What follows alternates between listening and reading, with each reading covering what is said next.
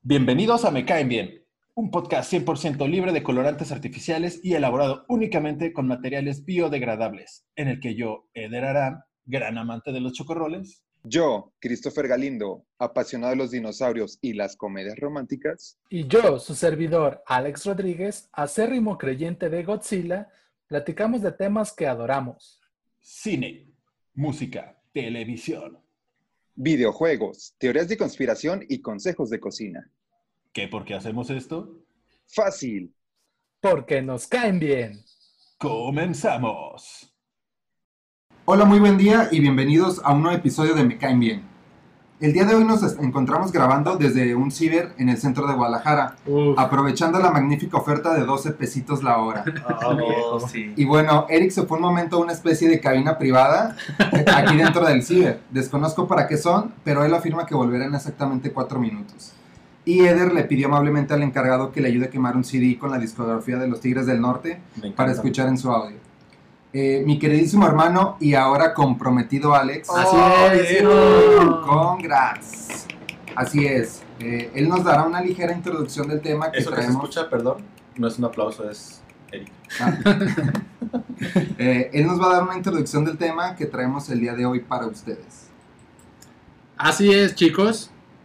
Antes de que nos sumerjamos de lleno como galleta María en chocolate abuelita, dentro de las bellas historias de cada una de las películas de la trilogía, yo les hablaré un poco de lo que hubo antes del, del desarrollo de ellas. Y es que quizá muchos de nuestros escuchas no lo sabían, pero ¿Qué? Jurassic Park está basado en una, en una novela de ficción que lleva el mismo nombre. ¿Qué? ¿Qué? Así es. Incluso también El Mundo Perdido está basado en la segunda novela que lleva el nombre similar. Y algunos elementos de los libros son tomados y adaptados ya en la tercera película. Oh, viejo. O sea, ya no hubo una tercera novela, pero por ejemplo, La jaula de los pterodáctilos de la tercera película güey, está presente en la primera novela. güey. Ok, o sea, tomaron fragmentos de, de las de los libros para... El vato hizo lo que quiso, güey. Sí, le- les dio su chingada gana. ¿no? Bien. Ahora bien, la novela fue escrita por Michael Crichton, quien al igual que el general con Te ves bien buena y Muévelo, ambos tuvieron pocos pero grandiosos éxitos. Muy bien. El primero de ellos fue la serie IR, o Sala de Emergencias, serie de médicos donde actúa el papucho de papuchos George Clooney. ¿Tienes a ajá, sí, justo esa, güey. La mal como- pronunciada IR. Era como pirata. güey. La. Serie donde actúa el papucho de papuchos, George Clooney, de Ah. quien, si yo poseyera un útero fértil, demandaría por menos dos hijos de suyos. güey. O sea, sí tiene útero, pero no es fértil. Exacto. güey. Y el otro éxito, por supuesto, fueron las novelas Parque Jurásico y Mundo Perdido. güey. En esencia, las novelas y las películas tienen la misma historia. güey. El hombre, con la necesidad de jugar a ser Dios, trata de clonar especies extintas de criaturas del pasado e intenta lucrar con ello. güey. Ahora, si algo hemos aprendido de la gente de Monterrey es que jugar con la genética no da en absoluto buenos resultados. güey. No, no. Nada bueno sale de eso. Para nada, jóvenes. Eh, no es nada personal, amigos. Y si hablamos de la gente que comparte el mismo apellido paterno y materno.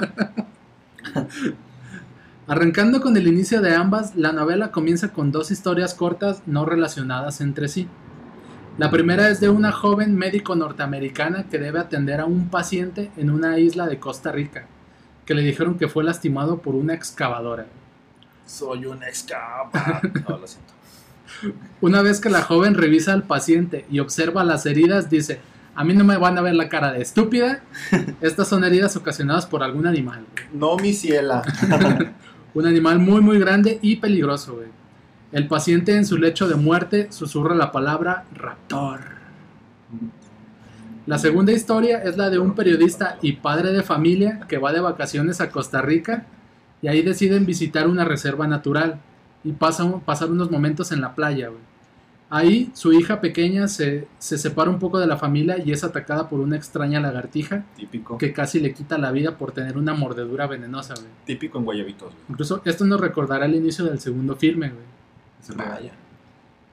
Después de esto, la novela como el filme avanzan de manera similar con algunas cuantas y muy pocas diferencias. güey. Algunas de ellas las voy a enlistar a continuación. güey. Alan Grant es mujer. Los dos niños son realmente dos osos hormigueros. El T-Rex no se comía una cabra, sino que realmente le sirven un aguachile bien sabroso. Oh. Y John Hammond puede financiar el parque completo con la creación de la receta secreta del pollito Kentucky. güey. El Sanders, güey. De hecho, es- está inspirado en él, güey. Ok, ok, ok, tal vez esto no sea real, ¿no? Pero, pero sí los personajes cambian mucho, güey. Sobre todo en su personalidad. En la, en la novela, Hammond realmente es una persona muy fría que solo piensa en dinero, como Don Cangrejo, güey. Pero en el filme es alguien mucho más ¿Qué amable. dijiste, estúpido? ¿Qué dijiste, estúpido? Y los dos infantes tienen edades opuestas. O sea, el niño es mayor en, en las novelas que, que su hermana. ya, Y Alan. Grant, quien en el filme odia a cualquier niño pequeño que se le atraviese, güey, en la novela es mucho más apegado a los, a los mocosillos. Vaya, viejo pederastía. Creo que quisieron omitir un tema pederasta. Un tema pederasta, así es. Quizá la, mayoría, la mayor de las diferencias es la apariencia física que tienen los velociraptores, güey. Que en la novela son más veloci que raptores y en la película son más raptores que veloci. Aquí les va algo que les romperá el corazón, chicos. Lo No, lamento no. muchísimo. Bien. Lánzalo, lánzalo. Personalmente a mí me lo rompió, güey. Estoy preparado. Y es que está confirmado que los dinosaurios tenían plumas, güey. Y no eran las majestuosas criaturas que en las películas conocimos, güey. Güey, pero, ese es fake. ese es pero totalmente tiene sentido, güey, de que a partir de, o sea, de esa teoría que, que comentas, Alex, eh, nace el pollo Kentucky, güey, porque precisamente Hammond, al tener la receta secreta de cómo cocinar dinosaurios, en este caso, pues eran pollos, güey. Sí, viles pollos gigantes, güey. Esos son los dinosaurios. Vaya, vaya. Un poco de historia, chicos. Tome nota. Ojo aquí, Eder. Esto, tanto en la novela como en las películas, está muy bien justificado, ya que se habla de alteraciones genéticas. Entonces su apariencia no se apegaría a la realidad como la conocemos. Pero en efecto, los raptores en la novela tenían una apariencia más apegada a la científica que la atemorizante, ya que tenían un tamaño mucho menor, siendo aproximadamente de un decepcionante metro y, metro y 20 centímetros ya siendo adultos, cuando en las películas alcanzan los 2 metros de altura. También la novela cuenta con un final muy distinto a las novelas, ya que Hammond muere y la isla es destruida con Napalm, Se lo merecía ese Que las películas, ¿no? para no dejar ningún ser vivo, o lo que es lo mismo, lo que yo digo cada vez que veo una araña capulina, güey. Quemen toda la chingada. Y bueno, en la película es un final distinto, güey. Por supuesto. Algunos otros detalles los iré complementando conforme el crew va hablando de las movies. güey. Así es, chicos. Me caen bien. Me caen bien, chicos. Me caen bien Jurásico. Bien, la película Parque Jurásico se estrenó en 1992. Fue dirigida finalmente por Steven Spielberg, quien, aunque fue la primera opción, sonaron varios nombres como Tim Burton o James Cameron. Eh, ¿Se imaginan si hubieran sido las películas creadas por este tipo de directores? Habrían estado bien locochonas, ¿no? Las versiones al menos de Burton. Ajá, o como más oscuro, más. Como Más. Velociraptors con sombras y uñas largas. Ajá. O sea, Bueno, fuera- tienen uñas largas, pero uñas negras, ¿no? Pintadas. Rímel en los ojos. Ajá, rímel en los ojos. O si hubieran sido las películas de James Cameron, to- todavía no se habría estrenado ni siquiera la 2, güey. De hecho. Bueno, de hecho, eh, eh, cuando James Cameron eh, se le entrevistó que qué hubiera pasado si hubiera sido el director responsable de la película, eh, dijo que fue una buena idea no haberla hecho porque en ese momento pues, su película auge era la de Alien y pues dijo que hubiera hecho algo muy similar, ¿no? Se hubiera cambiado el tipo de los dinosaurios y pues hubiera sido violenta a más no poder, lo cual pues no hubiera sido para, o sea, no hubiera estado chido para los niños. Eh, titulada, como había comentado antes, Parque Jurásico o Jurassic Park, o como en España le llamaron, Las flipantes aventuras del Tyrannosaurus Rex y los hombres monigote. Eh, como dato, pues esta película recaudó más de mil millones de dólares, haciéndola en su momento la más taquillera en la historia, A huevo. hasta que llegó Titanic y le dijo, no, mi ciela, Yo voy a ganar más y dinero. pues, ajá, le destrozó el ano, ¿no? Maldición, Cameron, termina Avatar ya. por favor. Eh, pues la película comienza cuando un grupo de inversores quieren y desean pues más dinero, como comentaba Alex, eh, por lo que aportan por un proyecto donde la clonación de dinosaurios a partir del ADN sacado de un, mosqui- de un mosquito fosilizado y conservado mejor, mucho mejor que las momias de Guanajuato, bajo, la, bajo a ámbar del periodo Cretácico. Ámbar su color. Porque hay que decirlo, los dinosaurios son del periodo Cretácico, no Jurásico, me refiero a los que salen en la película. Oh, Dios, nada cuadra. Así es. Cretacic Park. Mal ahí que quiera, o sea, quien haya pensado que somos unos imbéciles. ¿no? Y pues, eh, solo como el dato, pues los dinosaurios que vemos en esta entrega que realmente corresponden al periodo Cretácico son los branquiosauros, los estegosauros y el Campognathus. Compognathus. Eh, todos los demás pertenecen hasta donde se logró investigar por parte de todo el equipo de investigación de Me Caen Bien al periodo Cretácico. ¿Y cuáles son estos dinosaurios visualmente, güey? Pues el T-Rex, todos los demás, El güey. Velociraptor. Ajá, el Velociraptor, Los- los el chidos, Tiranosaurio digamos. Toda la el lista. ¿no? Triceratops, este, no me acuerdo cuál es más. El estegosaurio es el del cuello largo, ¿no? Sí. Así. En- Dile el que sí, estegosaurio. güey, dile Sí, que güey. sí. Díganme que sí, ya. Bueno, yo mencioné el bronquiosauro, que es el, pues es que hay como tres iguales, güey, que tienen el cuello largo. Entonces, como comentaba, eh, pues la mayoría de los dinosaurios pertenecen al periodo Cretácico, por lo que la película realmente debió llamarse eh, Parque Cretácico Jurásico un 20%. O, o como en España sería Las flipantes aventuras del tiranosaurio Rex y los hombres monigote. Igual, eh, me desvió mucho del tema, pero retomando, para que el parque... de- No, para nada. Yo estaba. Para que el parque pueda entrar en función y se pueda abrir al público, se necesita de la opinión de un grupo de expertos. Y la sangre de tres vírgenes. Así es. y que den eh, pues su punto de vista positivo, por así decirlo.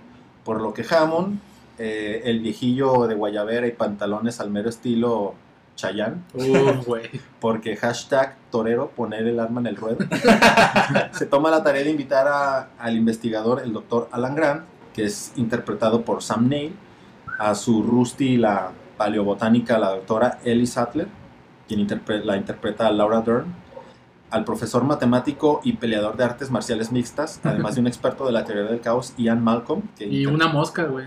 Sí, si tienen mosca. buena memoria, ese güey es una mosca. interpretado por el actor Jeff Goldblum, y dos morritos sobrinos de Hammond, que no recuerdo su nombre, la neta. No son relevantes, creo. No, la neta no. Además de personalidades como Samuel L. Jackson y Uh. Wayne Knight, que es el gordito de la PC. Jurassic, motherfucker. In the motherfucker plane. motherfucker snakes in the Eh, para irnos rápido, le dan una visita guiada en donde ven el proceso de clonación e incubación de los dinosaurios, además de un recorrido por una pradera inmensa donde vemos una de las más emotivas escenas de la película. Uy. cuando Hammond, el de la Guayabera, lleva a los invitados a, a, como les comento, una pradera y les dice, Welcome to Jurassic Park. Aquí es donde entra con madres la música de fondo y se ve una gran variedad de dinosaurios baleando cumbia. Esto, claro, conmueve a los, a los amantes de los dinosaurios y es que nadie se imaginaría ver a un Bronchiosaurus bailando la mayonesa con semejante Oh. ritmo. Ni tus tías, Eric, bailan así de sabroso. Oye, con mis tías no te De vas a las tías de Eric no vas a estar hablando, ¿sabes? Después de limpiar las lágrimas de nuestros ojos con esta escena, el grupo, eh, pues ahora conformado por un abogado, No, y aparte, bueno, no sé si me estoy adelantando, pero es la también icónica frase de "Ey, lo logró, el hijo de perra lo logró, ¿no? Sí, sí, claro, ahí- claro, ahí también va, de Ian Malcolm en ese, en ese rol que caracteriza por Jeff Goldblum. Eh, como les comentaba, pues se une un abogado que es parte del grupo de inversionistas o los representa, que también se da la tarea de recorrer las instalaciones del parque y pues lo hacen en unas, en unas camionetas guiadas electrónicamente. Una, pregunta, el abogado es el güey del baño, ¿no? Eh, sí, o el el güey que llega como en unas tablitas pri- al principio Ajá. con... Como bien princesa, ¿no? Llega Ajá, que no quieren ni ensuciarse y todo pendejillo, ¿no? Entonces, Una pues van- cualquiera. ¿Qué Ah, ese güey recibe la muerte. Ah, bueno, para los que no saben, ya salí del cuartito de estar ahí. Ya tomé mis cuatro minutos. ya pasaron. ¿Tienen papel? Ese güey recibe la peor muerte que puede haber, ¿no? En Jurassic Park. O O sea, la lo agarran cagando, güey. Qué puto estado tan vulnerable, güey. Estar acá cagando y que llegue. Creo que fue la mejor. muerte. Si, si te pones a verlo desde el punto de vista de un amante de los dinosaurios, puede ser la mejor, güey. Porque Ok. conoces el interior de un dinosaurio. Se lo traga vivo, güey. Nunca lo devora, entonces.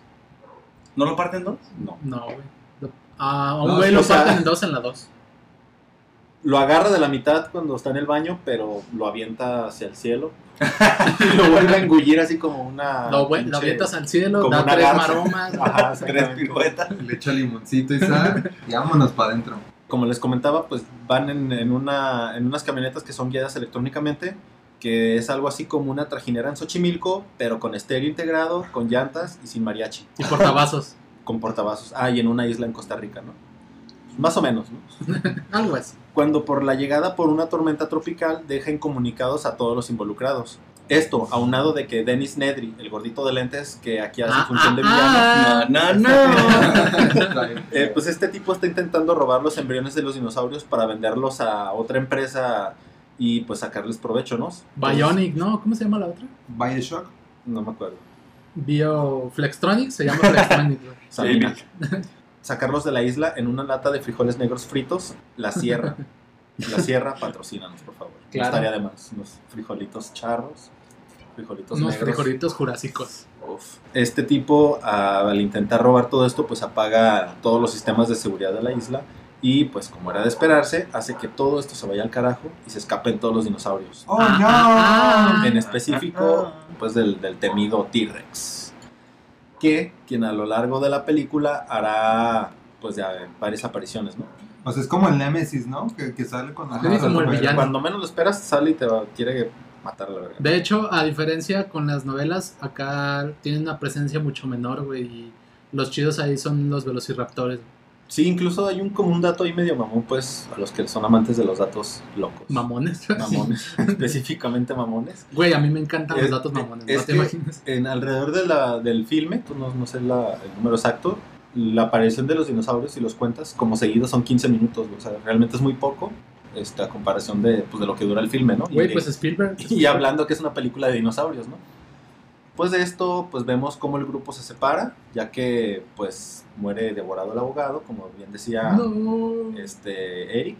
mis documentos. Alan y los niños corren hacia un lado y eh, Ian es encontrado debajo de los escombros de una choza por Ellie, que pues quien recordemos quedó, quedó como un imbécil tratando de ayudar a, a- a- o sea, por tratar de desviar la atención del, del dinosaurio, pues la cagó más y pues resultó en este lado, ¿no? Y Ellie, este, pues en el, mientras daban el recorrido antes de que pasara esto, se quedó tratando de ayudar a un Triceratops con gastritis y pues aparentemente a nadar en una montaña de excremento. Una verdadera pila de mierda. Así es, una pililla de mierda, tío. Pues después de varias escenas de acción, una muy icónica como la del escape del T-Rex en el Jeep, o la del escape de Ellie de los Velociraptors, o la muerte espontánea de Samuel L. Jackson. La del escape de Carlos Trejo de la cárcel Así después de, hacer par- de cometer falsas. ¿Vas a comentar la escena de la cerca eléctrica? O el mega fail de Nedry queriendo escapar de la isla Sí. de los embriones, muriendo de las garras de los Dilophosaurus, que como dato curioso, que no era verdaderamente así, con el, la mamada esa que se abre y lanza veneno, eso fue como una creación de, de, de Steven Spielberg junto con el, el escritor de la novela que, que participaron eh, juntos. También está bien perro cuando, cuando apenas van a alimentar al T-Rex y la morrita le pregunta, ¿qué van a hacer con la cabra? ¿Qué van a hacer con la cabra? Sí, y el bueno. abogado, creo que es el abogado que le dice, jamás, hasta, jamás has estado en una, en una barbecue, cariño. Otro, un dato que se me pasó es también que se ubican que en la película, pues de repente se muere Samuel L. Jackson. ¿Qué? O sea, de repente aparece el brazo y nadie supo cómo, o sea, ¿Cómo cómo es que murió el güey. Esto pasó porque durante las grabaciones de la película Se murió de verdad. se murió de verdad, No le arrancaron un brazo. lo y, lo que y ahora que lo vemos en las películas de Avengers, pues es un holograma. güey. A O, una prótesis. Una prótesis de cuerpo, güey. El brazo, el brazo es el real. El brazo es el real.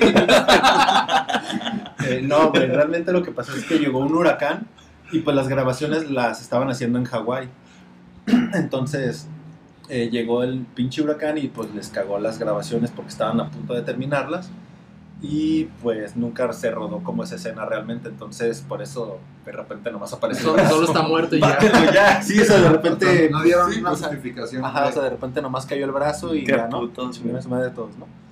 ¿Qué, Eh, ¿Qué?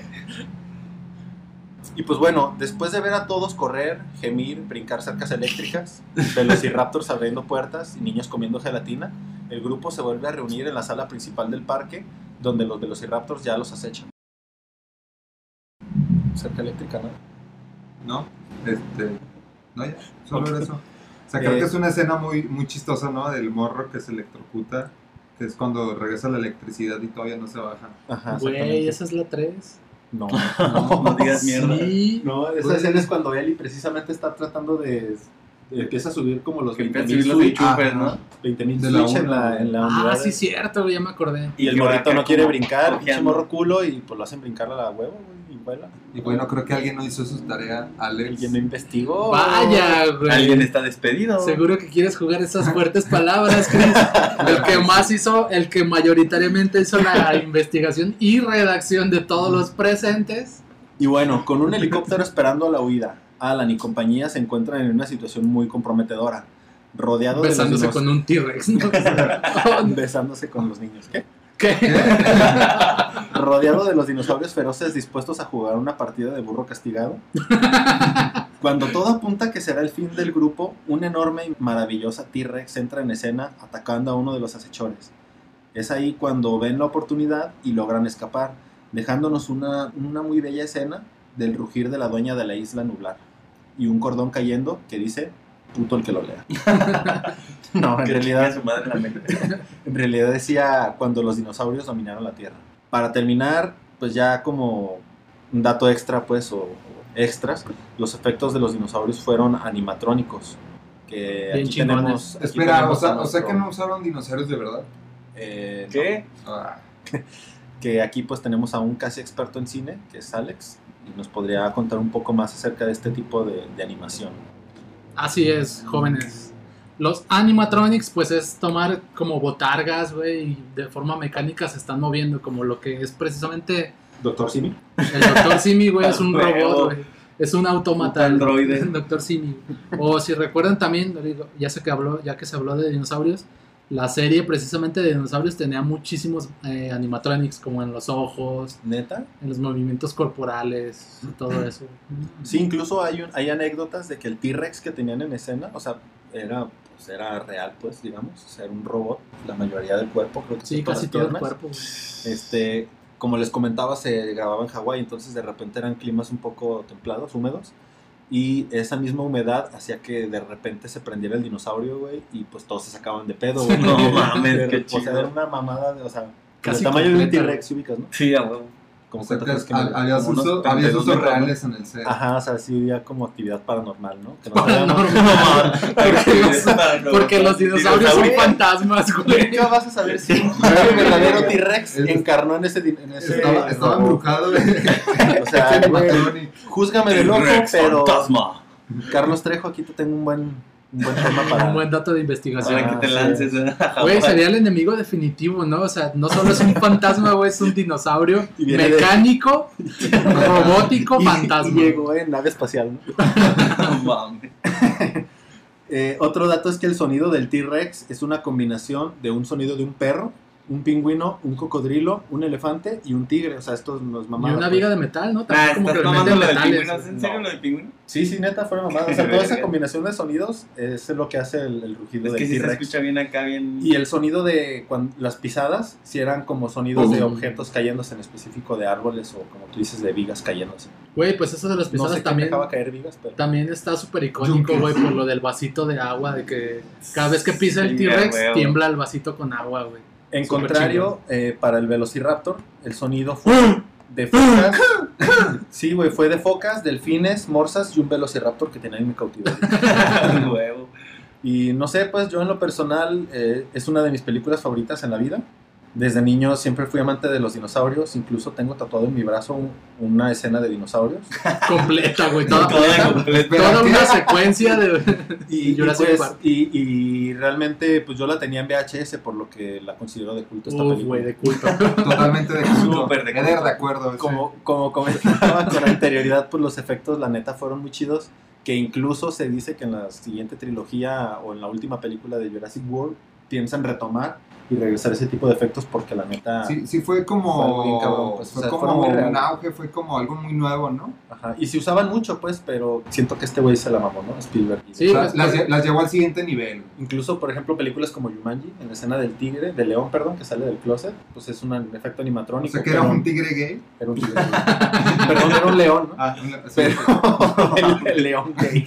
León tigre gay. Pero no se, no se nota tan chido como, como el T-Rex, ¿no? sí, no, nada Y que ver. pues a pesar de que hubo varias opciones de, de personajes, yo pienso que fueron bien elegidos, ¿no? Porque se hablaba de que para Alan, eh, en vez de Neil, iba a ser este Harrison Ford.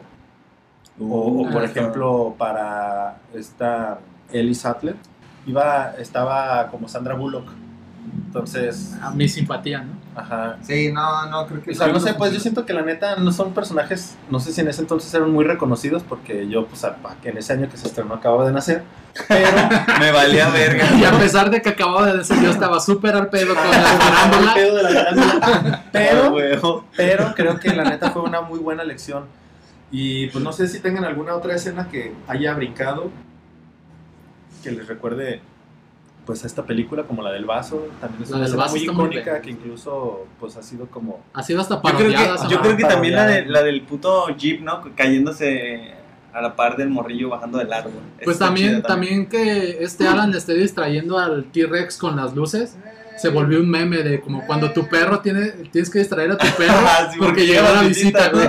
Sí, sí, sí lo he visto, güey. Y otro pedo que está bien chido de, de esta película en específico es el juego de Estudios Universales, güey.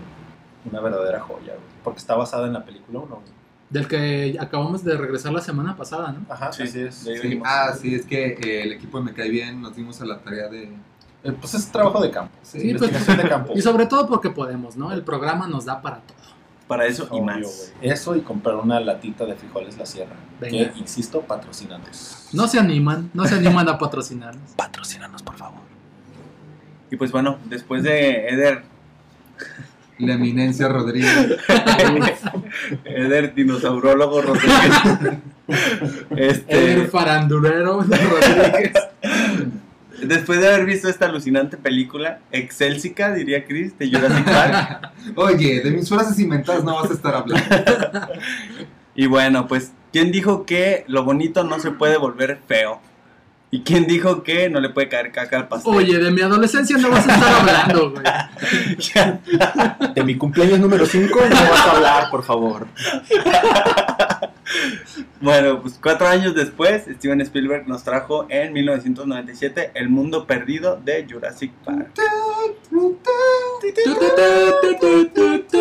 Sí, Y pues, ¿qué, qué tal estuvo? Pues, pues bueno, todos, todo el mundo teníamos grandes expectativas de esta película, en especial porque pues regresaba Ian Malcolm, uno de los personajes... No, fuera de, fuera de mamada, a mí sí me gusta un putero, pero porque es muy Uh, nostálgica para mí. ¿La dos? La 2. Para mí es muy nostálgica. Aquí va a haber vergazos. Sí, los va a ver.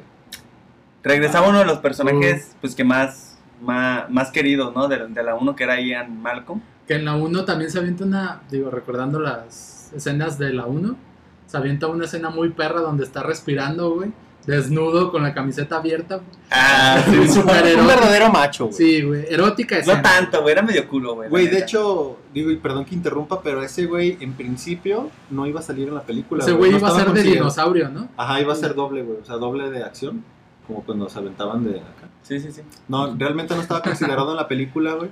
Y pues terminó siendo, como tú dices, como de los chidos de la película. Y tanto así que fue como el protagonista de la 2. De la segunda.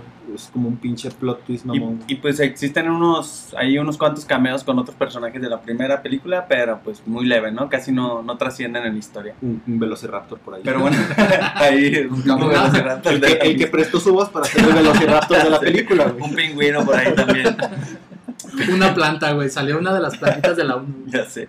Pero bueno, vamos a entrar en contexto. Han pasado cuatro años desde que el, desde aquel caótico fracaso de Jurassic Park en la isla Nublar y bueno, la compañía responsable del parque, o sea, InGen, InGen se ve sumida en una profunda crisis y cerca de la bancarrota debido al retiro de fondos de la mayoría de sus inversionistas.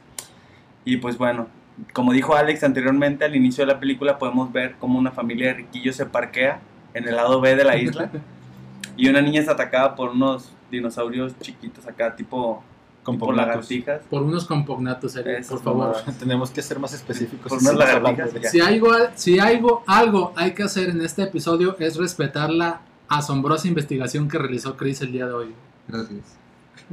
Y yo. Dinosaurios chiquitos. Eh, ah, pues es ese fue el nombre que le pasé en una hoja a... como Homero, Homero, te llamaré dinosaurio chiquito. Dinosauritos. Este pedo ocasionó que pues destituyeran a Hammond y que pues, nos enteramos que existe la zona B, ¿no? De la isla, exactamente a 87 kilómetros al suroeste de la isla Nublar, llamada Isla Sorna. Patrocínanos. No, ¿Qué es eso? güey? ¿Qué es eso? es un Güey, comercial. la isla sorda, Patrocínanos. que la isla nos patrocina. Ah, ya. Bueno, pues se supone que esta parecer hay que isla... explicarle a Eder todos los chistes a partir de este punto por en el favor, podcast, güey. güey, por favor. Ya sé, qué pedo ese. Al pedo, mijo.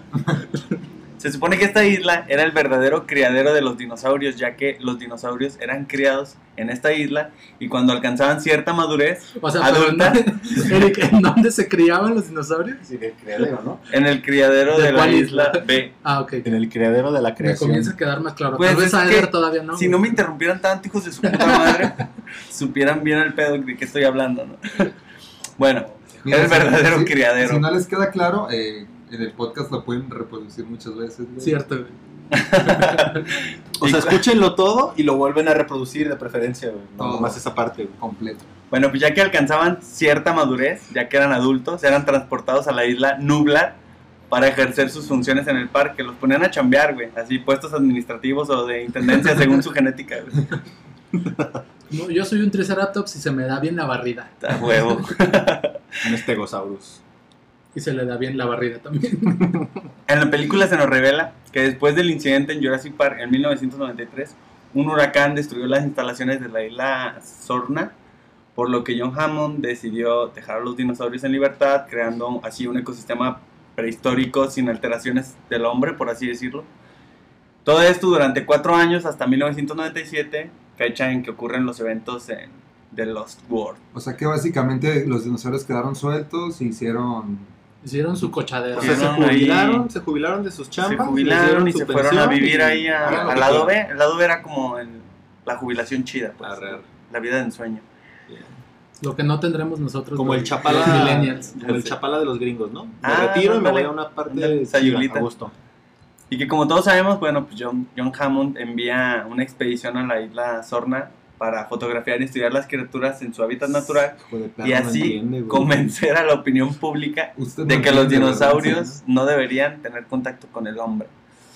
Bueno, pues a pesar de todo esto, la malvada corporación InGen ahora obviamente dirigida por el sobrino, toma los mandos de la corporación, así como de estas dos islas, con el objetivo de capturar a los dinosaurios que las habitan y llevarlos a un complejo en San Diego y en Guadalajara también, Sí, sucursales en San Diego. es correcto. Así, y así puede abrir un parque completamente nuevo, pero pues ahora en tierra firme, y así la compañía pueda lucrar con todo esto. Pero la expedición secreta de John Hammond frustraría los planes de su sobrino. Este güey organiza expediciones como si fuera a mandarlos a las tortillas, ¿no? O sea, pues lleva tres cabrones y a ver. Pisa, láncense, vámonos, otra expedición. Pinches viajes Lulú, güey. Y antes de que salgan los tres, los tres primeros, ya mandó a otros tres porque sabe que los primeros no van a, no van a lograr el objetivo, güey. Así, así de culero es. Puto Hammond. Bueno, pues Ian Malcolm, a pesar de ser super culo, bueno, en mi punto de vista, super culo en la primera película, pero desnudo. sí, Y sudado. se quiere ver bien Ah, vergas en esta peli. Y sexy. Nada. Y acepta la excursión porque pues su novia, una paleontóloga, está, está ahí en la isla desde hace ya como tres días, que la mandaron así como por adelantado. Pero Que es bueno, esta- ¿Cómo se llama? Gwyneth Paltrow, ¿no? ¿Cómo se llama la...? No, no, esa es la novia de Iron Man. ¿qué? ¿Cómo se llama la, la novia de...? No me acuerdo, pero ella también, de hecho, estuvo considerada también para salir en la 1 y la mandaron al rifle y dijeron, bueno, te damos otra chance, mija, éntrale. No me acuerdo cómo se llama. Bueno, en un momento pasamos el dato. Bueno, pues se lanzan los tres cabrones, dizque un grupo de investigación y encuentran a la novia de Malcolm y todo parece ir normal hasta que se dan cuenta que la castrosísima hija de Ian Malcolm se infiltró en el remolque Machín, güey. y pues a partir de ahí todo empieza a chingar a su madre. Güey, o sea, ese vato no agarró güey. el pedo de que, o sea, casi le carga la chingada en la 1. Aparte no se parecen ni verga, güey, neta. O sea, y de hecho creo que ahí tiran como una bromilla como de no mames si es su hija. Pero bueno, Julian Moore. Ah, Julian Moore, por supuesto, güey. La novia de Iron Man. ¿Qué? Sí, claro. Bueno, en ese momento justamente llegan toda la bola de cabrones de la corporación InGen a hacer su desmadre, secuestrar dinosaurios y en el intento de capturar un T-Rex adulto, secuestran a un bebé tiranosaurio para atraer al papá como señuelo. Ah, Hicieron un tepito, güey. ahí. Sí, sí, sí, sí. Secuestros al por mayor, venta Secuestro de al niños. estilo Tepito. Bueno, pues estos cuatro compas y la castrocita se dan cuenta de lo que están haciendo y se infiltran en el campamento y empiezan a liberar dinosaurios al estilo Greenpeace y se arma el cagadero, güey. Son libres. Se los comen. ¡Ah! Ya sé, güey. No. La libertad duele. Entre el desmadre que causan estos pinches metiches se dan cuenta de que el bebé Rex está en el suelo con la pierna rota y deciden, ajá, deciden salvarlo y para ir a operarlo al remolque, ¿no? Ah.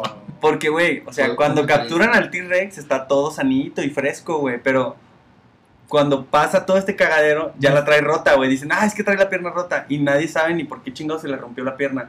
Ah, pues yo les voy a decir por qué, chavos. Eric, ¿lo sabes? Sí, yo estuve ahí. Yo la rompí. Yo se la rompí. Yo No, bueno, esto es parte de una escena que eliminaron, no sé por qué, pero yo creo que se le hizo, se les hizo demasiado absurdo, así como de repente la historia. El T-Rex el T-Rex bebé está jugando fútbol, güey. Va jugando fucho. Pues resulta que el doctor Peter Ludlow, o sea, el pinche sobrinito este de Hammond, que se la pasa pisteando en su alforita, no sé si se acuerdan en la película, Claro. anda bien pedo. Típico. En la, en la escena anda bien pedísimo y se tropieza con un tronco y le cae encima en la pierna al bebé T-Rex. Ah. No mames. Y por eso, güey, y por eso se le fractura, güey. Qué pendejada, ¿no? O sea, le cae al T-Rex y a Samuel L. Jackson, güey. Pero- por eso nomás rescatan O sea, lo hacen ver como súper frágil al- y livianito al puto dinosaurio, güey. O sea, de hecho, en un chingo de escenas van corriendo con el puto dinosaurio bebé cargándolo como si pesara 10 kilos, güey. Y No, aquí, es pesa donde, 11. aquí es donde yo le pregunto a Chris que si me puedes dar el dato de cuánto pesa un tiranosaurio bebé. por Claro favor. que sí, dame, dame un segundo. Eh, tú sigue platicándole a nuestros escuchas. Bueno, pues las cosas no salen como lo esperaban. FBI, diagonal, peso del dinosaurio bebé. diagonal, México. Estoy dentro. Bueno, pues las cosas no salen como esperaban y los dos grupos de expedición terminan colaborando juntos para poder escapar de la isla Sorna con vida, pues porque los está persiguiendo un matrimonio de tiranosaurios rex. Con problemas, ¿no? Yo Porque creo se buscaban venganza o bien. no sé, güey. De hecho, estaban a punto de divorciarse y estaban en un pedo bien, Estaban juntos por el bien niño. nada tenso, más. sí, güey, de hecho. Oh, viejo. Y el resto de la historia, pues ya está medio cliché, güey. Buscan salir con vida de la isla. Y pues la mayoría, o bueno, la mitad lo logra. Y no solo eso, pues también logran llevarse al tiranosaurio Rex macho en el barco. Y al chiquito se lo llevan en avión, creo. Aquí yo voy a discernir, güey. La neta, yo siento que tiene escenas chidas, muy, muy chidas, güey. Como lo que yo recuerdo muy bien es haber estado en el cine y la escena inicial, la Alex, secuencia Tú inicial. nunca fuiste al cine. Yo no Alex, sé qué tú es. no tienes piernas. Espera, ¿qué? Alex, no puedes ver. Que alguien le pase su perro lazarillo a Alex. Güey, la, la escena inicial donde están capturando a todos los dinosaurios se me hace muy chida, güey. Porque vemos ya un putero de, de, de razas distintas, güey, de dinosaurios. Como el, el güey que tiene... Así es, güey. El güey que Indios. tiene un cráneo bien cabrón. Dinosaurios peruanos. O el güey que tiene como una nariz chatilla y una colita. Es que sí está chido. O sea, sí metieron un putero de cosas chidas, güey. Pero a la vez, como que la historia. O a lo mejor no sé si sea este personaje de la morrita que lo En vuelve bien definitiva. castroso, güey. La película está como castrosita de ver, güey. Creo que industrializaron, por así decirlo, mucho el mercado de los dinosaurios, ¿no? En ese aspecto, pues. O sea, de que vamos a capturarlos y, y salen, o sea, como esas escenas que dices. Bueno, yo siento que algo tuvo que ver con eso, ¿no? O sea, no es como en la primera que los, pues, digo, ya los conocíamos. Tal vez esperábamos ver como el mismo elenco en el que se encariñó la bandita. O no, una trama como similar o parecida a Sí, esa. ¿no? de hecho es que en la, en la primera No le echaron machín ganas, yo creo. Pero bueno, ¿Qué crees, se, se lo llevan...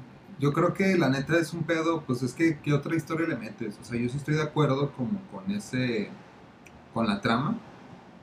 Porque ¿qué más puedes hacer con los dinosaurios? O sea, tienes el factor que hay dinosaurios sueltos en una isla, ¿no? Entonces, pues, vamos ¿Qué verga les vas a hacer? Sí, o sea, vamos Los metiendo el pedo de, de lucrar con ellos. Sí, a final de cuentas creo que... Es que una- siempre ha sido eso, güey. Y creo que alguien de plano no entiende, güey. Todo el tiempo quieren lucrar con los dinosaurios, güey.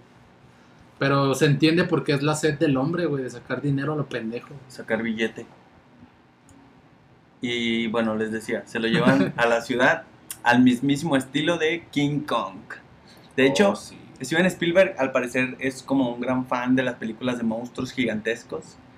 Porque ahí hace alguna- hace algunas referencias en las películas, tanto en la 1 como en la 2. Por ejemplo, en la 1 cuando van en- entrando así en, en el jeep, en la jeepeta, al parque, y el Malcolm dice, ¿a quién tienen encerrado ahí? A King Kong. Y en esta segunda cinta, el, el barco que transporta al tiranosaurio lleva el mismo nombre que el que transportó a King Kong, se llama Adventure, el barco. Hay, hay otra escena Adventure. en la, en la 1 donde está Nedry, el gordito de lentes. Ah, Cuando, ah, ah. cuando por primera vez se presenta que está de espaldas a, la- a sus tres computadores Y tiene King Kong ahí. y está viendo, no, está viendo la de, en una de sus, de sus monitores está viendo la de, la de tiburón. Y Ah, otra creación de, De Spielberg. de Tom Raimi. Vaya, buena referencia. Olvídalo. Güey, y, de- y después... Tom Raimi. Él trató de arrojar una referencia al episodio pasado diciendo Tom Raimi. Buen aporte. En fin, eso pasó. Bueno, pues después de...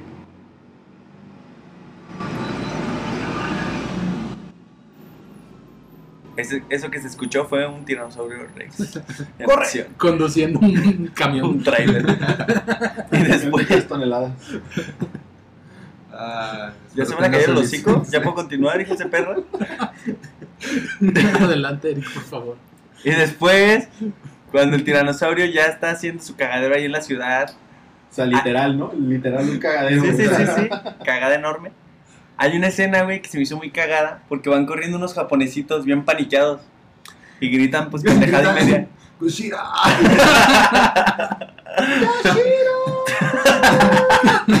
Pero real, sí, sí, o sea, dicen, dicen, no sé, güey, no, no estoy seguro, pero dicen que si lo traducen en su idioma, están gritando algo así como, me fui a Japón por este tipo de mierdas, güey. O sea, que van acá corriendo. Ah, tipo ok, de- O sea, volviendo a referencia. hacer referencia. Haciendo una los alusión a. Godzilla, el rey de los monstruos. rey de los Haciendo referencia a monstruos, Gundam Wing. ¿Qué? Exacto. ¿Qué? Dijiste pedazo de pendejo. Ay, bueno, pues como ya no me dejan continuar, ya para terminar. Yo soy el que se debería sentir insultado, güey. Están atacando, güey. A ti nomás no te dejan hablar, güey. Hijos de... La misma acción. Y ya para terminar, aplican la misma acción. Ya termina, maldita sea.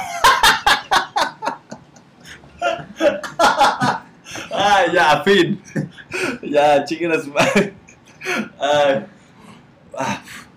Aplican la misma acción de correr con el T-Rex bebé para que el grande lo siga y encerrarlo en el barco.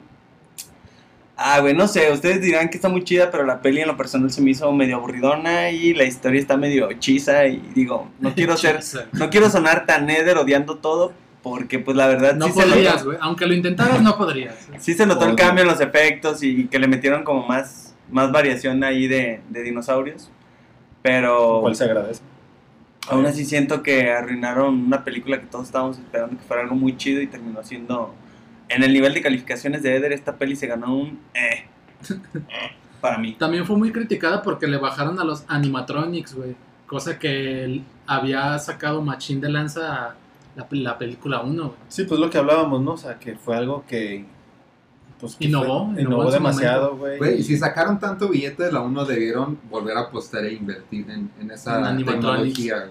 O sea, creo que ahí fue un, un fallo. Pues, de hecho, esta no, no fue como. No tuvo tanta recaudación. Exacto, pero o sea, si le hubieran metido más billete, a lo mejor hubiera sido un poquito más sorprendente.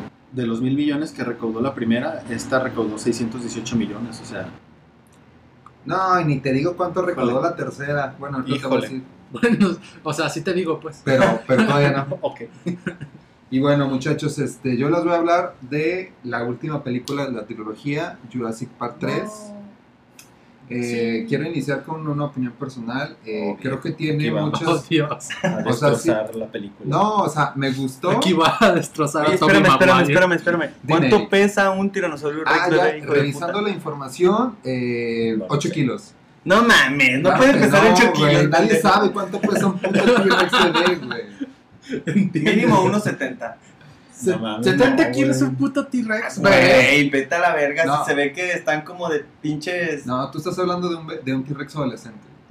Considero que ser. un bebé T-Rex debe de pesar cerca de unos 30, 40 kilos. Yo creo que lo correcto aquí sería dar a luz a un T-Rex y consultar su peso. Y pesar. Ok. A lo mejor dos garrafones es lo que pesa un T-Rex. Santorini. O sea, no está tan fácil correr con él. de O un modos, garrafón y otro a la mitad. O un garrafón y unos sabri- un garrafón y un embrión de T-Rex. Bueno, Jurassic Park 3, muchachos. Eh, como ya Venga. mencionamos, eh, es la tercera parte de la trilogía y esta fue estrenada en el 2001, otros cuatro años después del, del- de la parte 2, ¿no? O sea, fueron ocho años después de la 1, cuatro años después de la 2. Este, en esta película ah, hay actores, regresa aquí Sam Neill, que era el- el Alan Grant. El paleontólogo, eh, William H. Macy, eh, Alessandro Nivola, Trevor Morgan y Michael Jeter fueron los eh, papeles principales, ¿no? Es la primera película de la franquicia que no dirigió Steven Spielberg y que tampoco, como ya mencionó Alex, tampoco se basa en las novelas de Parque Jurásico. Digo, no se, no se basa en la novela de Michael Crichton, pero muchas de sus escenas sí fueron tomadas de las Así novelas Parque Jurásico y El Mundo Perdido. Güey, O de sea- hecho, perdón, otra vez que interrumpa, güey, pero en la 1, Como o sea, siempre. no está tampoco, o sea, el mismo escritor dice que fue un 20% lo que se tomó de su novela para hacer la película 1, Sí, güey. pero de todos modos, o sea, estaba chido porque era, él era, Sí, era- guionista, güey. Ajá, o sea, él estuvo Sí, participando. a güey, final de no cuentas, se perdió el, la esencia. el creador pues le metió mano a, ahora sí que al guion. a las obras. Y en- a diferencia de esta, de esta tercera entrega que solamente usaron como escenas o fragmentos que no utilizaron en películas anteriores para completar una historia nueva, ¿no? Eh, la historia se desarrolla otra vez en la, en la ficticia isla Sorna, que era la, las- la zona B que mencionaba Eric hace rato, y es, el, eh, es el- como les decía, es el escenario de los acontecimientos del segundo filme, a donde aquí viaja un matrimonio divorciado eh, que ha contratado los servicios de paleontólogo de Alan Grant para encontrar a su hijo desaparecido, ¿no? Acá el morrito se les perdió en la isla. Y apareció en la isla. No, se les perdió por ahí, no sé qué andaban haciendo los vatos. Los ricos son bien... No, de hecho creo que caen en paracaídas, ¿no? Caen en Sí, paracaídas pero- y caen en la isla. Pero los al niño en paracaídas intencionalmente. y- Es que según yo, el güey iba pendejeando con- junto con alguien en otro avión. Con y un él- tío, ¿no? Sí, con- como con un O sea, tío. ahí venían jugando arrancones en un avión. Ajá, Sí. güey. Venían pendejeando, güey, y él- hay como problemas con el avión. Y pues se cae a la chingada. Y entonces sol- se mueren los tripulantes excepto el morrito, güey. Qué loco, güey. Y el morrito terminó piloteando la Y aterrizó en la isla, algo así. Y ese morrito en realidad era un dinosaurio Rex bebé. Sí. Que pesaba 8 Que kilos. pesaba 8 kilos aproximadamente. Bueno, después del, del éxito de Parque Jurásico, eh, Joe Johnson eh, expresó interés en dirigir una secuela y por ello Spielberg le confió el- la tercera entrega, ¿no? Pobre idiota. Sí, la producción de Parque Jurásico 3 arrancó el 30 de agosto del año 2000 y se estrenó el 16 de julio del año siguiente, o sea, 2001. Recibió opiniones poco entusi- entusiastas por parte de la crítica espe- especializada. Y a ver, ojo aquí, Eder, Oh, la Oh, película Dios. tuvo un éxito moderado de recaudación eh, porque ingresó 368 millones de dólares en todo el mundo. O sea, la, mi- eh, como la mitad de lo de la segunda parte La y una mitad, tercera parte de la primera entrega. Güey, pero Chale, a mí güey. se me hizo más chidita la tercera. O no sea, sé sí por qué. estuvo buena, pero pues es que la- yo Güey. creo que fue, yo, yo considero que es el factor como, ya no le metieron nada tan innovador. O sea, ya los dinosaurios no sorprendían tanto como en la 1 o todavía la 2. Pero hay unos, sí hay unos puntos muy rescatables que voy a mencionar más adelante que, que hicieron buena esta tercera Disfrutable, entrega. ¿no? Sí, la neta estuvo Yo, chido. yo siento que, o sea, la primera película, güey, era como el impacto de ver los dinosaurios, la chingada. Es que fue algo nuevo, fue el boom y, y obviamente ahora es de culto todo Jurassic Park. Porque están en VHS. Y obviamente conforme fue el paso de las películas, por ejemplo, había escenas hasta en las que ya era como la intención darte miedo, ¿no? Sacarte un pedo. Entonces como que siento que ese- y el irse por ese lado ya fue como lo que hizo que declinara un poco la, la audiencia. O sea, más acción, más... Sí, de hecho, no sé no cómo sé- decirlo, güey. Porque Sí, porque hay una escena de la 3, no sé si recuerdes que cuando la chava ve a un velociraptor como atrás de una de un cristal que piensa que está como, Como de un pedo criogénico, ¿no? Ajá, Ah, como que está atrapado y se le acerca y ve que mueve el ojo y luego le brinca encima. Ese fue como, le metieron ya ese pedo como de susto a la película. Ajá, y en cambio en la primera era como más de sobrevivir, de ver cómo lo hacíamos, y acá es como de, ya tengo una puta metralleta, déjame le disparo a lo pendejo a todos los dinosaurios que se me acerquen, correr, correr, disparar, correr, me asusto, o sea, bueno, pienso que eso tuvo que ver, no digo que sea mal, obviamente, pero por ahí hay algo. Así Claro. es. Y bueno, como les mencioné hace un momento, eh, pasaron cuatro años desde el incidente de San Diego y ocho años desde el incidente de la isla nublar. Debido a esto, eh, las personas de todo el mundo ya tienen el conocimiento de los animales existos- extintos que están clonados y habitan en la isla Sorna. Como medida de prevención, Sorna es considerada ahora zona restringida y está constantemente vigilada por el Servicio de Vigilancia Aérea de la Costa de Costa Rica y también de DARE. No sé si recuerdan. Dare, güey, claro. Dare. El, leoncito, güey. Que obviamente pues eran unos imbéciles porque cualquier par de pendejos se metían a O sea, la isla, un morro, güey, con un avión. Un morro rico en un avión Al parecer, agarrarse al parecer no hicieron, nadie se daba al cuenta. parecer no hicieron buena chamba y pues así quedó el pedo, ¿no? Eh, para mantener la vinculación con la primera parte de, de Jurassic Park, el argumento recupera a los dos personajes que no estaban en la segunda parte. El doctor Ala- Alan Grant, que es Sam Neill, y la paleobotánica Ellie Shooter. Y los colocó, los colocó juntos eh, con el matrimonio de Kirby, que era el, el, el papá El del morro. abuelita Rosita. No, bueno, Ah. sí. No, era, el, era de, de termo, ¿no? Ese güey. bueno, estamos divagando. No, güey, para nada. Y bueno, la, la búsqueda de su hijo desaparecido es una excusa perfecta para recorrer la jungla y maravillarse con algunos entornos. Mientras redescubrimos a los dinosaurios, este... ¿Qué? ¿Ah, sí, sí, algo, Alex? ¿O solo Es mi, sonido cuando, es mi sonido cuando redescubro algo.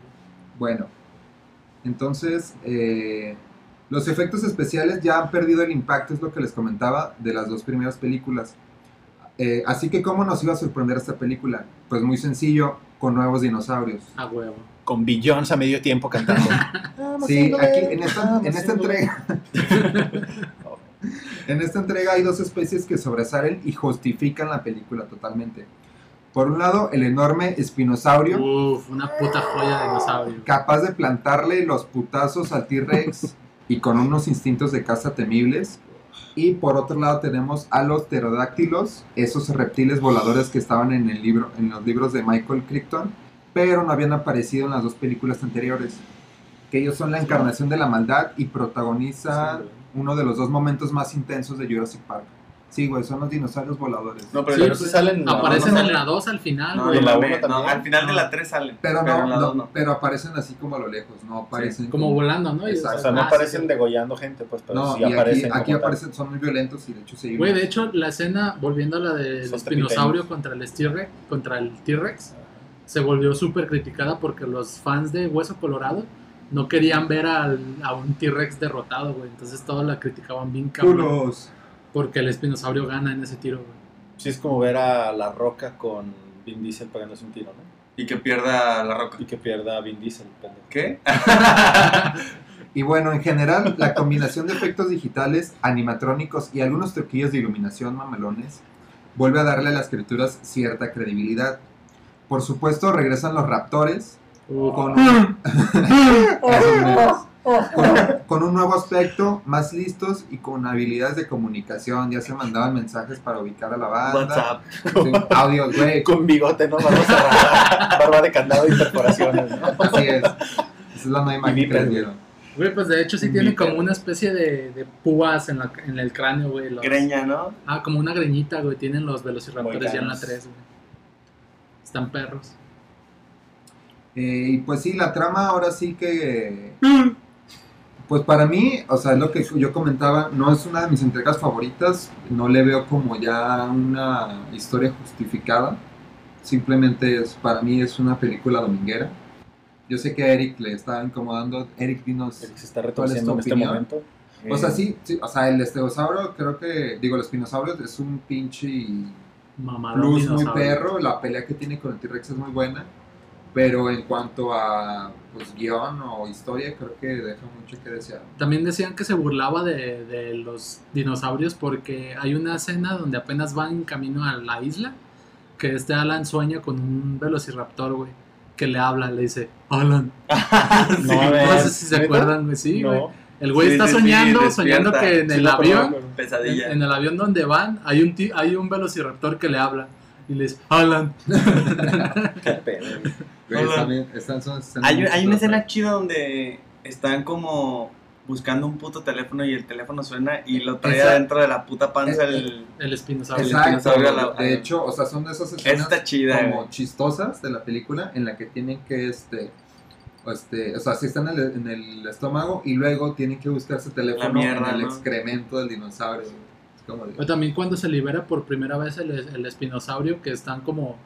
Corren un putero para poder pasar una puerta y cruzar una valla y dicen, ya la libramos. Y el pinche espinosaurio la rompe a la Ah, sí, chingada, no, bien sí, perro, güey. Y tómala. de- Sí, la neta sí, o sea, sí tiene muchas escenas de acción muy chidas. O sea, a lo mejor la película sí está malona, pero creo yo que me quedo mil veces con la 3 o con la 1 que con la 2. sí, yo creo que pondría la 2 en tercer lugar de la Sí, trilogía. la 1 como primero, la en segundo lugar la, la La 3, tercera y sí. Y bueno, ese es... en ese- tercer lugar la serie de dinosaurios y ya en cuarto la 2. Y la película de dinosaurio. En quinto lugar sería la de Pie Pequeño y todas sus películas.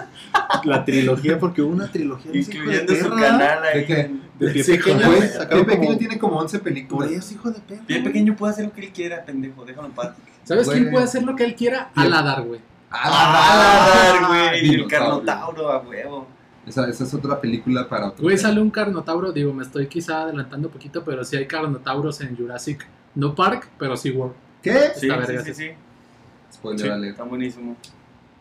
Y bueno, algo que sí queda eh, rescatable es el final de Parque Jurásico 3. Atención al spoiler para la gente que no Viejo. ha visto una película del 2001. El, Bitch, please. el desembarco de los marines en la playa de la isla Sorna sí que es material para una nueva película, que digo, una nueva trilogía, como ya lo estamos eh, viviendo. Eh, ya, nos, ya salieron dos eh, películas de la segunda trilogía, nos falta el cierre, la culminación, y pues a ver qué tal, ¿no? Eh, ¿Alguna que quieran agregar de, de la tercera película, muchachos? ¿Qué les gustó? ¿Qué no Güey, les pues gustó? también la, bueno, a mí me late un puterísimo de la 3, la escena de la jaula con los pterodáctilos también se me hizo muy, muy chingona, porque ahí hay una, como un desenfoque bien perro, donde están haciendo como un, un paneo con toda la, el río, y de la nada se ve un desenfoque bien perro de una cabeza de un pterodáctilo que voltea bien cabrón, güey, a sí, está bien verguísima. Eso está muy, muy chido. terror, güey, ese es de terror. Sí, güey, pues el desmadre que hacen ahí en las jaulas, cuando se liberan, este, está muy choncho, ¿no? Y cómo los va a apreciar. O sea, creo que, que da hasta cierto miedo ese, esas escenas. Sí, güey. Sí, pues es lo que decía, como que trataron de dar otro enfoque distinto al de las, al de las a los primeras. dinosaurios. O sea, como cada una tenía como su enfoque, ¿no? Pero yo, por ejemplo, en lo personal, en definitiva, dejo la 1 como la más chida, la, la 3 y la 2 a- en último, o sea, en ese orden. Sí, pues la neta, en, en el- la calificación, eh, la 1 por siempre. Y ganó tres Oscars, por cierto, esa película también. Pues sí, pero yo tenía ese dato, pero como me cambiaron los planes al final, Ganó por eh, efectos visuales, por lo, ya lo, como lo que comentamos, los efectos sonoros, por, por contratar un velociraptor real para los sonidos de velociraptors, y por edición de sonido. Que también lo Alan, hizo un Alan velociraptor. Alan. Y bueno, muchachos, eh, pues este es el fin del episodio. Espero les haya gustado. Eh, no queda nada más que decir que nos sigan en nuestras redes sociales. En Facebook e Instagram nos encuentran como Me Caen Bien. Me cae bien. Ahí subimos memes, noticias relevantes e información extra de cada capítulo. Yo quisiera hacer una, un agradecimiento especial a mi ahora comprometida, Loco. que siempre nos apoya un chingo con los memes de cada semana. Muchísimas gracias, te Bien. adoro. Extendiendo los saludos y felicitando a Alex de nueva cuenta, yo sí quisiera agradecer a nuestro público que ha incrementado un poco. Ah, sí, Cabe resaltar que tenemos gente que nos escucha en Campeche, en Tabasco, Tierra de en Fuego, Baja California, en Ciudad de México, Cancún, Tonalá. Tierra de Agua. obviamente en Jalisco. Y fuera de, de la- Tierra de de tierra la hermosa también. República Mexicana tenemos gente en Estados Unidos, como ya lo hemos mencionado antes, un saludo. También a las personas, persona, no sé cuántas personas sean de Irlanda, que nos escuchan Uf. en Dublín. Los gracias, amamos, los Dublín queremos. rifa. Y pues también tenemos gente, hermanos sudamericanos de Chile, Argentina, El Salvador, Perú y Colombia. Muchísimas gracias por darles, Latino. darles la oportunidad a estos cuatro hermosos seres humanos. Y un agradecimiento especial a la isla Sorna, que va a presentar y que va a prestar un pedacito de, de tierra para que Alex se case el siguiente año. Así es. Ahí vamos a estar contrayendo nupcias y no siendo devorados por un T-Rex. O eso es lo que nos hicieron creer. Ahí va a salir la 4. Oh, oh. ¿Para Hola, qué? 8. Y bueno, también les recuerdo que nos pueden escuchar en plataformas de podcast como son Google Podcast, Apple Podcast, Breaker, Anchor y el buen Spotify. Me cae bien. Me caen bien. Si, si Me caen gusta- me caen bien. Y bueno, si les gusta nuestro humilde contenido, apóyennos compartiendo cualquier capítulo con sus seres queridos y no tan queridos. Eh, esto nos ayuda para crecer a la comunidad y eventualmente un mejor contenido. Porque es la mejor de las venganzas, ¿no? Le dices a tu, ¿No a tu te gusta? archirrival, güey, no te animas a escuchar ese pinche podcast. No te animas a güey, Oye, está bien culero, que no te animas a escucharlo. no te animas a donarles dinero para que hagan mejor producción. Y bueno, todo esto lo hacemos por ustedes y principalmente porque ¡Me caen! Así es, hasta el próximo viernes. Bye. Bye. Olón. Olón. Olón. Olón. Olón. Olón. Toby